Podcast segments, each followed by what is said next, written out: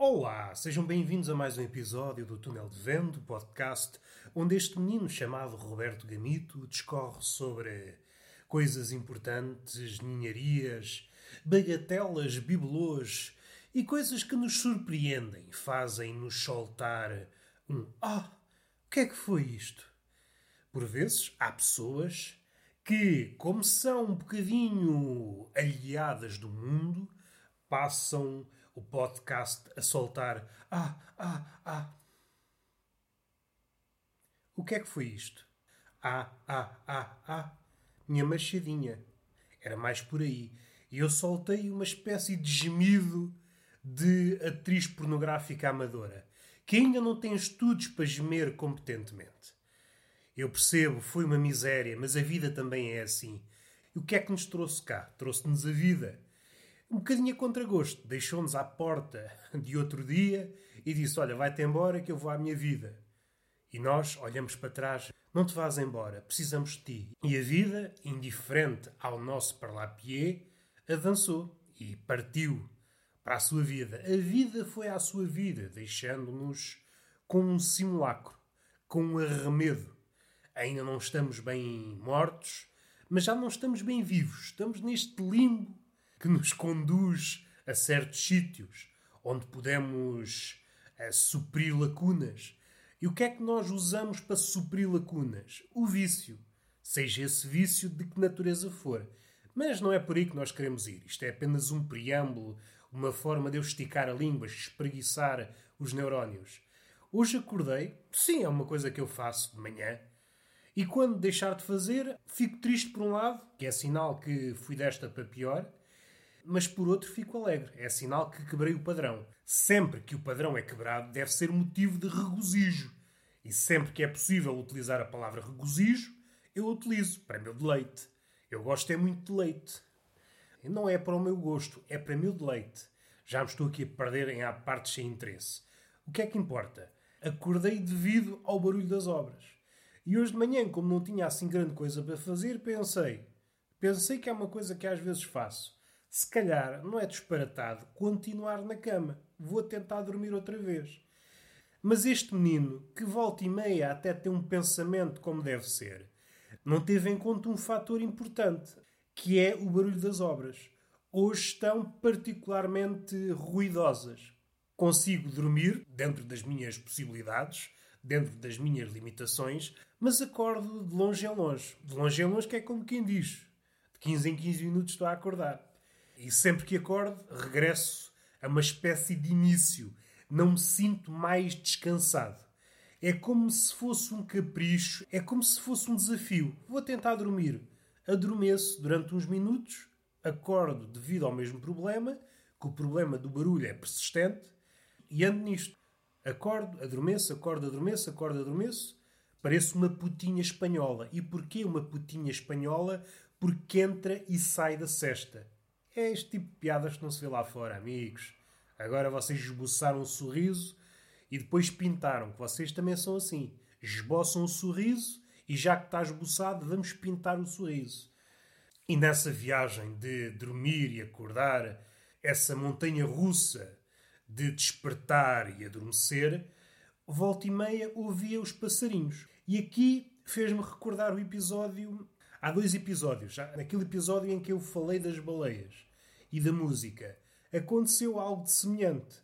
Os passarinhos estavam lá nas suas coisas, a comunicar, na sua gama de possibilidades, é as cantorias, os chilreios, andam ali a palrar as suas novidades. E à medida que o barulho da maquinaria ia aumentando, a cantoria ia diminuindo, até ao silêncio. E aqui não estou a cometer o equívoco, Roberto. O barulho da maquinaria era tão grande que abafou o barulho dos pássaros. Não é isso. Os pássaros, aqueles a que me refiro, habitam aqui as redondezas da minha casa, estão bem perto. Dá sempre para ouvir. Ou seja, o ruído motivou o silêncio da passarada. E aqui encontramos um paralelismo com o silêncio das baleias. O progresso do homem, o ruído que está associado ao progresso do homem, faz com que os animais se calem. E é uma cena triste porque hum, a poesia, uma das pontes mais férteis da poesia. O canto normalmente associa-se à poesia, está associada à cantoria da passarada. E é um bocado triste ver este cenário em que o passarinho se cala. Não é por aí que nós queremos ir. E está feito este lamiré. Queria apenas pontuar com isto. O que é que me traz cá? Hoje só tenho um tema na cabeça. Hoje, por acaso, tenho alguma coisa na cabeça? Nos outros dias não tenho. Sim, eu confesso, não tenho nada na cabeça. Não é que tenha preparado, tenho apenas esta imagem que é no meu sétimo ano. Houve uma viagem de estudo a Faro, já não me recordo o propósito. Deve ter sido para ver alguns monumentos, deve ter sido. Porém, na parte da manhã fomos à praia. A praia, propriamente dita, o mar estava assim um bocado revolto. A senhora diretora de turma tomou a decisão de irmos para a ria. Ora, o que é que sucede? Do ponto de vista da segurança, parece uma decisão acertada, mas a realidade é um bocadinho mais caprichosa. E a ria estava cheia de hum, medusas. Estava cheia de medusas, alforrecas. Sendo que toda a gente apanhou picadas. picadas desses bichos. Umas babas enormes. Desse grupo de pessoas, salvo erro, apenas duas pessoas não foram picadas. Sendo que eu integro esse grupo. E por sorte ou azar, outra pessoa também partilha do meu nome. Agora vou explicar isto de forma menos abstrata.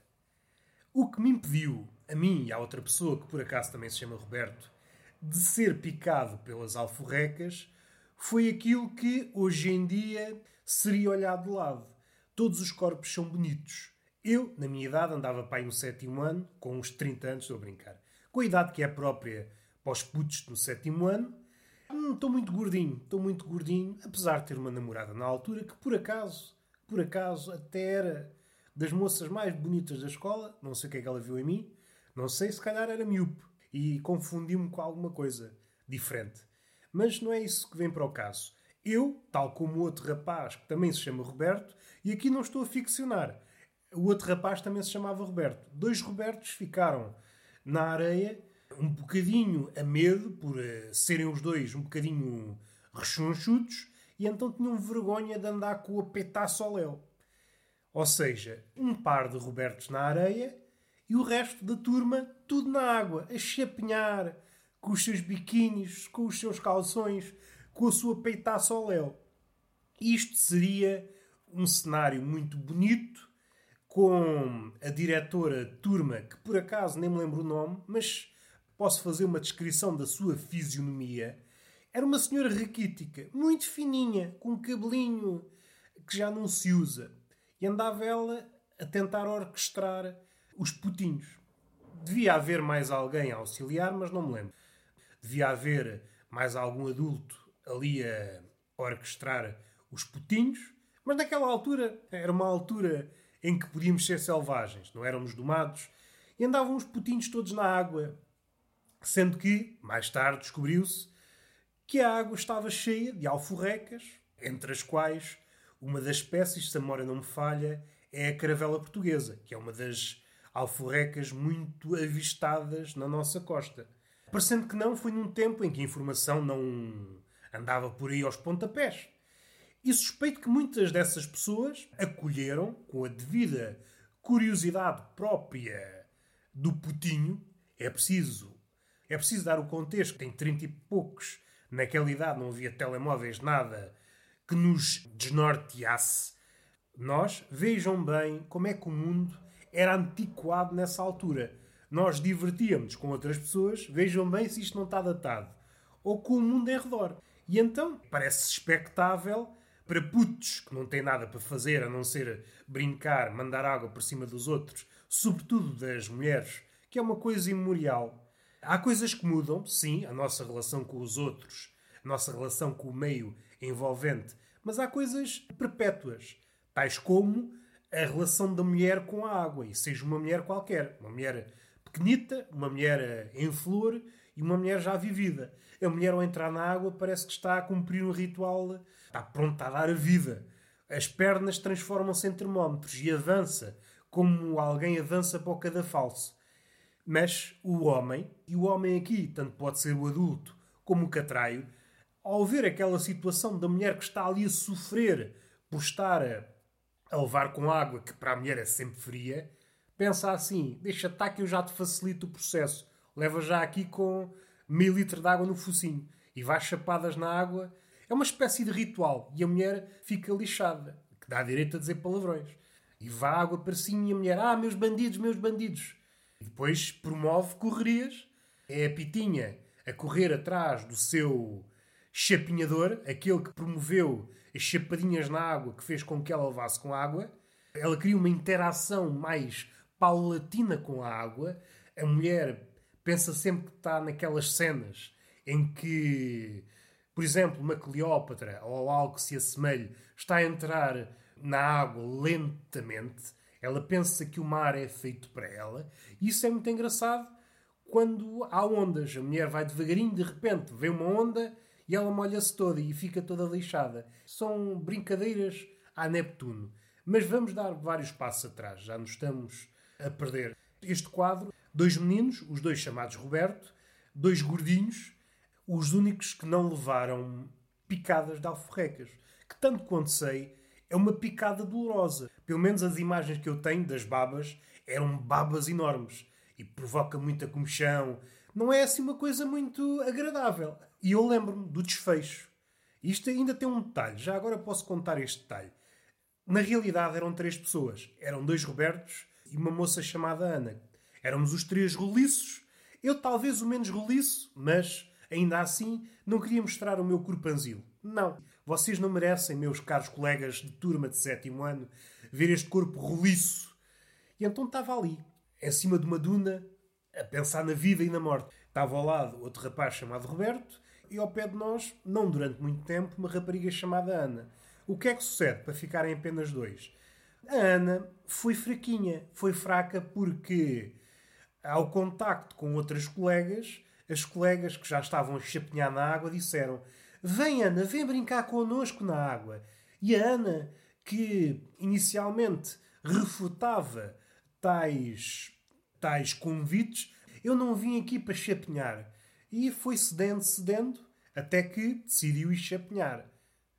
E não é que a Ana teve babas por todo o corpo, se a memória não me falha, foi aquela que levou mais picadas da alforreca.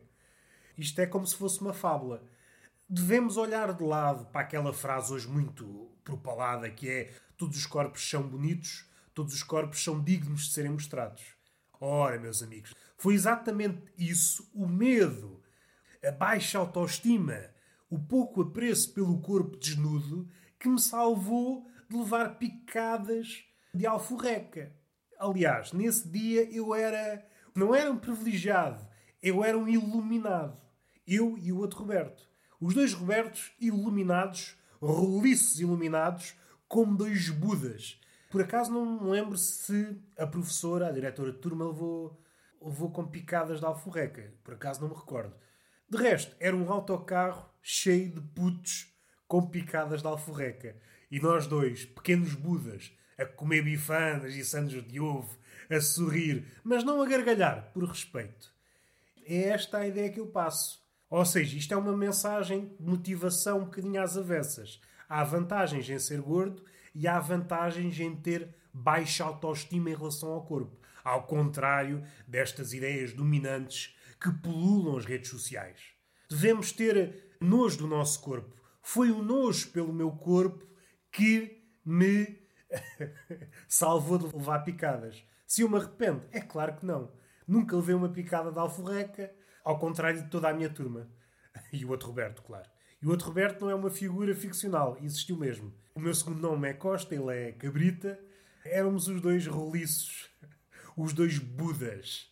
Hum, isto vai dar marosca, pensámos nós. Segundo se diz, a urina alivia a dor das picadas de alforrecas.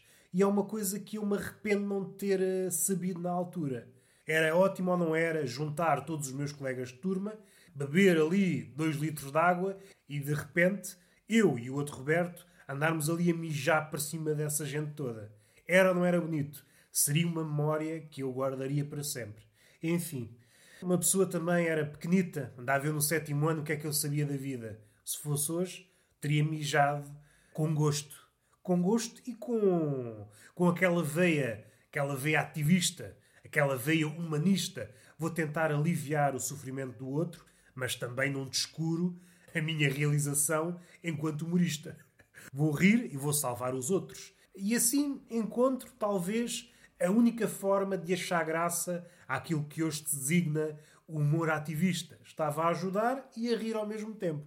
Era ou não era galhofa, da boa? Era. Foi o podcast possível. Deem 5 estrelinhas no iTunes para este mocinho subir por aí acima. Para este Buda que nunca levou picadas de alforrecas ficar ainda mais bonito, ficar ainda mais contente, ainda que não possa mijar para cima de vocês. Mas lembrem-se, se algum dia forem picados por alforrecas, eh, lembrem-se de mim, eu vou ter convosco. Ofereço-me de pronto para vos urinar para cima. Não estou aqui com entraves. Estás a sofrer, misto para cima. Estou aqui para ajudar o outro, e se possível com urina. Como eu disse, façam estrelinhas no iTunes para isto ganhar, ganhar em lã. Se não forem fãs da maçã, façam follow no Spotify, que também ajuda. E também podem ir ao SoundCloud, que é onde o podcast está alojado, e comentar, mandar uma mensagem, dizer Roberto, Roberto, mijam para cima. É só isto que eu queria. Hashtag mijam para cima. Pronto, já descambou, já descambou, estava um podcast tão sério e está feito. Beijinho na boca e palmada pedagógica numa das nádegas. Até à próxima.